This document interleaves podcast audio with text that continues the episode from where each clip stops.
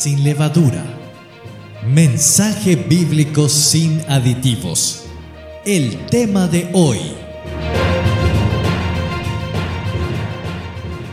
Obras o fe.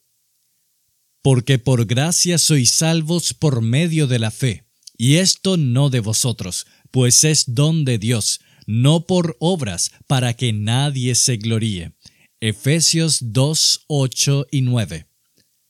Un sinnúmero de creyentes tienen la idea de que Cristo en la cruz del Gólgota hizo el 99% del trabajo, pero que ahora le toca al creyente hacer el 1% que falta para lograr o mantener la salvación.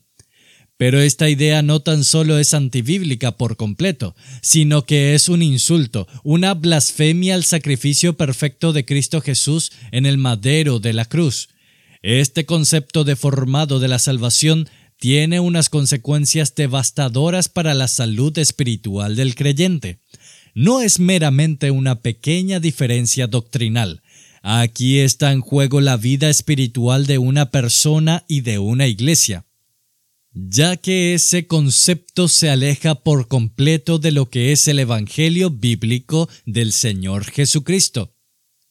Estoy maravillado de que tan pronto os hayáis alejado del que os llamó por la gracia de Cristo para seguir un evangelio diferente. No que haya otro, sino que hay algunos que os perturban y quieren pervertir el evangelio de Cristo. Mas si aún nosotros o un ángel del cielo os anunciare otro evangelio diferente del que os hemos anunciado, sea anatema. Gálatas 1, 6 al 8. La iglesia en Galacia estaba cayendo en ese concepto de que la salvación era una mezcla entre la fe en Cristo y el cumplimiento de ciertas prácticas religiosas. Pablo no aborda este asunto como algo sin mayor relevancia, sino como un asunto vital, pues se trata del mensaje del Evangelio, el cual es poder de Dios para salvación. ¿Por qué esta idea de que Jesús hizo una parte en la cruz, pero al creyente le resta hacer otra parte para asegurar su salvación es una enseñanza antibíblica y peligrosa? En primer lugar, ese no es el Evangelio de Jesucristo. Jesucristo no enseñó una salvación por fe y obras al mismo tiempo. La doctrina bíblica de la salvación es por gracia solamente, por medio de la fe solamente no es una doctrina que encontramos en los escritos del apóstol Pablo únicamente. Es una doctrina que se encuentra desde Génesis hasta Apocalipsis, y es la doctrina que enseñó el Señor Jesucristo. Dado que la Biblia es inspirada por Dios y no se contradice ella misma, podemos ver un solo mensaje a través de toda la escritura. Dice Juan 16:40, y esta es la voluntad del que me ha enviado, que todo aquel que ve al Hijo y cree en Él tenga vida eterna, y yo le resucitaré en el día postrero. Nosotros solamente somos mensajeros, llamados a anunciar el glorioso Evangelio de Jesucristo. No somos quienes para cambiar el mensaje añadiéndole o quitándole. El Evangelio es el anuncio de las buenas nuevas de salvación, de que Cristo vino al mundo a morir por nuestros pecados y que al creer en Él somos justificados por Dios, recibiendo su perdón y la vida eterna. En segundo lugar, es un insulto, es decir, es una blasfemia al sacrificio de Cristo. Pensar que al cristiano le toca hacer una parte para lograr por completo la salvación, es decir, que el sacrificio de Cristo no es eficaz, perfecto o que está incompleto. Cristo no vino a vivir una vida perfecta sin quebrar la ley de Dios y sufrir la ira del Padre por nuestros pecados para hacer posiblemente o tal vez la salvación de algunos. La Biblia me dice que Él vino a salvar a su pueblo de sus pecados. Su sacrificio fue perfecto y final. Ya no queda más ofrendas que hacer. Ya todo está hecho por Cristo.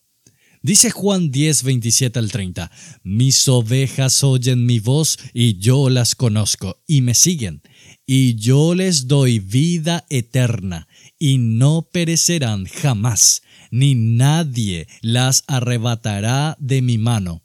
Mi Padre que me las dio es mayor que todos, y nadie las puede arrebatar de la mano de mi Padre. Yo y el Padre uno somos.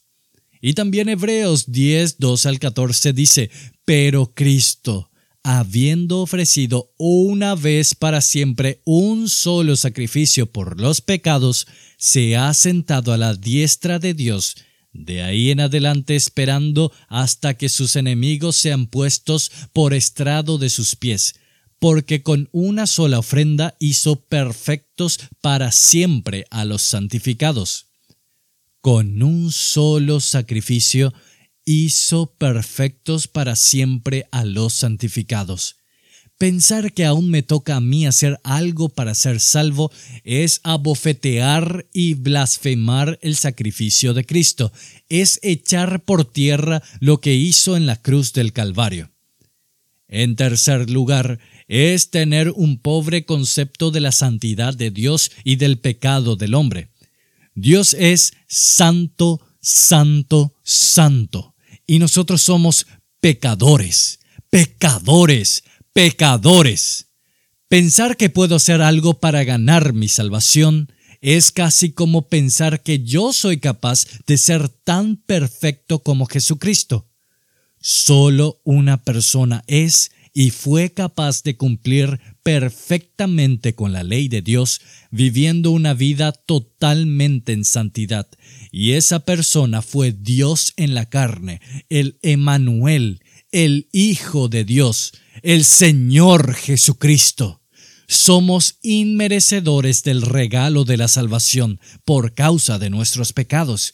Dios es tan santísimo que por nuestras propias obras no podríamos acercarnos a Él debido a nuestra naturaleza pecaminosa, y solamente podemos tener comunión con Él por medio de su Hijo. Al creer en Cristo, la justicia de Él se nos aplica a nosotros, quitando del medio nuestra culpabilidad.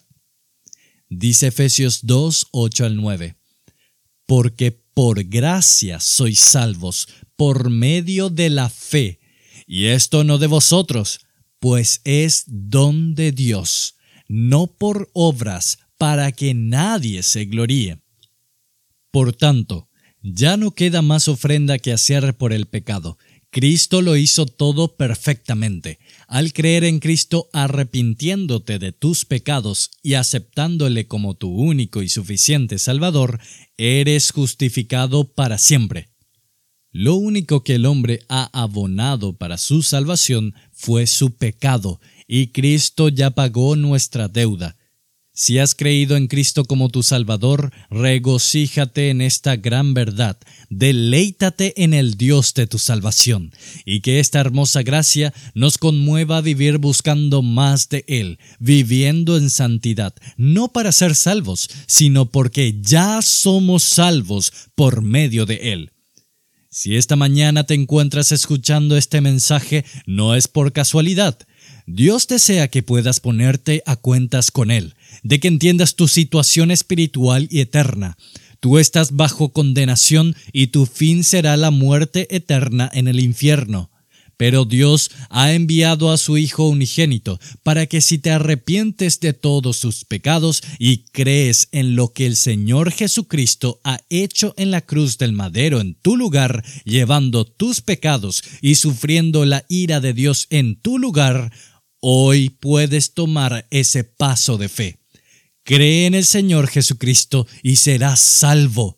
No pierdas tiempo, hazlo ahora mismo por el bien de tu alma y tu destino final. Porque no envió Dios a su Hijo al mundo para condenar al mundo, sino para que el mundo sea salvo por él. Juan 3:17. A Dios sea la gloria. Si le fue de bendición, compártelo que tengas un maravilloso día, escrito por Ministerios por la Causa de Cristo, en la voz de Pedro Rojas. Agradecemos sus donativos y oraciones por este ministerio. Reciba esta reflexión todos los días a su celular escribiendo al más 595 981 533 595 más 595 981 533 595